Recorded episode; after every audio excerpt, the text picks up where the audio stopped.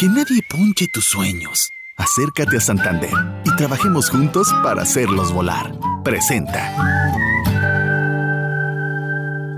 Milenio Podcast. En portada. Historias que se escuchan.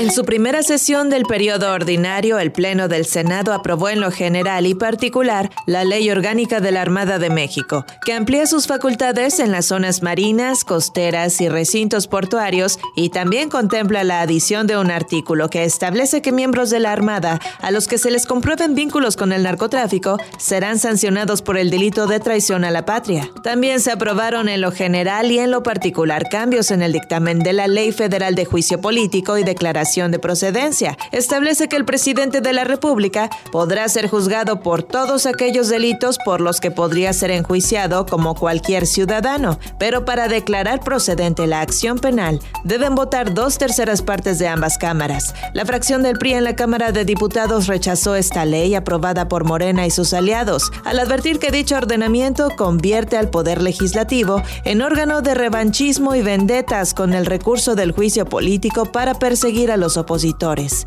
La bancada del PAN en el Senado se reunió con Santiago Abascal, presidente del partido español Vox, para firmar la Carta de Madrid, con la que se busca detener el avance del comunismo en la iberoesfera, trabajando en defensa de la democracia, los derechos humanos, el pluralismo, la dignidad humana y la justicia. En una sorpresiva unanimidad, la Sala Superior del Tribunal Electoral del Poder Judicial de la Federación respaldó al magistrado Reyes Rodríguez Mondragón como su nuevo presidente hasta finales de octubre de 2024, luego de que el magistrado José Luis Vargas expresara que respetaría y respaldaría la decisión de la mayoría. El magistrado Indalfer Infante González, quien hasta este miércoles continuaba con interés de conseguir votos suficientes para encabezar la presidencia, regresó al bloque del llamado G5 en favor de Reyes Rodríguez Mondragón. El nuevo presidente presentó su plan de trabajo e insistió en la creación de una comisión de fortalecimiento para reformar al Tribunal Electoral, mejorar la transparencia, ser más austeros y reducir la concentración de funciones en la presidencia.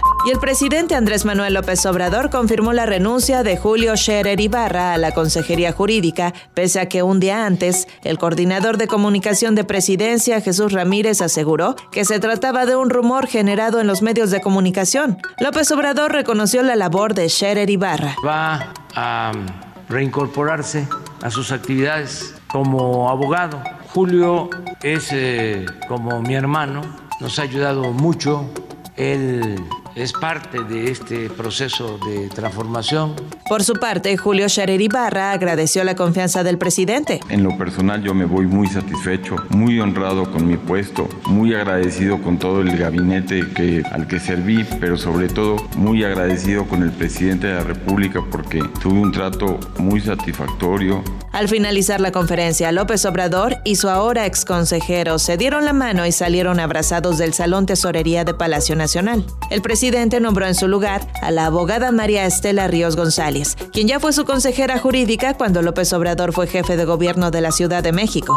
Marco Antonio Vargas González fue designado como nuevo titular de la Coordinación Nacional Antisecuestros en sustitución de Víctor Hugo Enríquez García, quien presentó su renuncia al cargo el pasado 16 de agosto.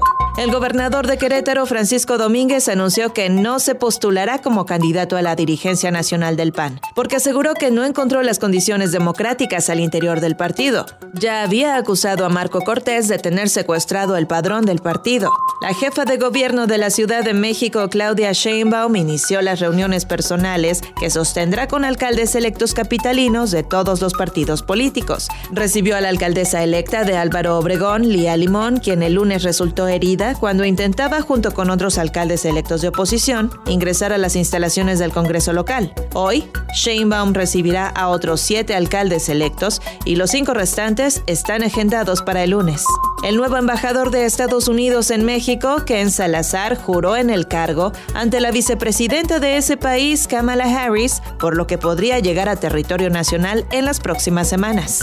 México suma 18.138 nuevos casos de coronavirus, acumulando 3.387.885 contagios y 261.496 muertes. Esto de acuerdo con la Secretaría de Salud. Tras el regreso a clases presenciales en Aguascalientes, el Instituto de Educación detectó cuatro casos sospechosos de contagio COVID-19 en alumnos que están a la espera de ser confirmados. Previo a la pandemia, la educación media superior registraba altas tasas de abandono escolar, pero el confinamiento agravó la problemática, con la deserción de 159.668 estudiantes, según datos de la Secretaría de Educación Pública. 82.702 mujeres fueron víctimas de violencia física y sexual en el primer cuatrimestre del 2021, lo que representa un incremento del 19% con respecto al mismo periodo del 2020, según explicó Gabriela Rivera, oficial nacional de salud sexual y reproductiva del Fondo de Población de las Naciones Unidas en México. En los últimos días, Sergio Mayer está en la polémica, debido a que fue demandado por el actor Héctor Parra, quien se encuentra detenido por supuestamente haber abusado sexualmente de su hija Alexa. La defensa del actor ha declarado que el ex Garibaldi realizó tráfico de influencias en el caso, por lo que ya se denunció a Mayer, ahora que se le terminó su fuero tras haber sido diputado federal. Y en caso de ser declarado culpable, podría pasar hasta siete años en la cárcel. Milenio Podcast. Que nadie ponche tus sueños. Acércate a Santander y trabajemos juntos para hacerlos volar. Presentó.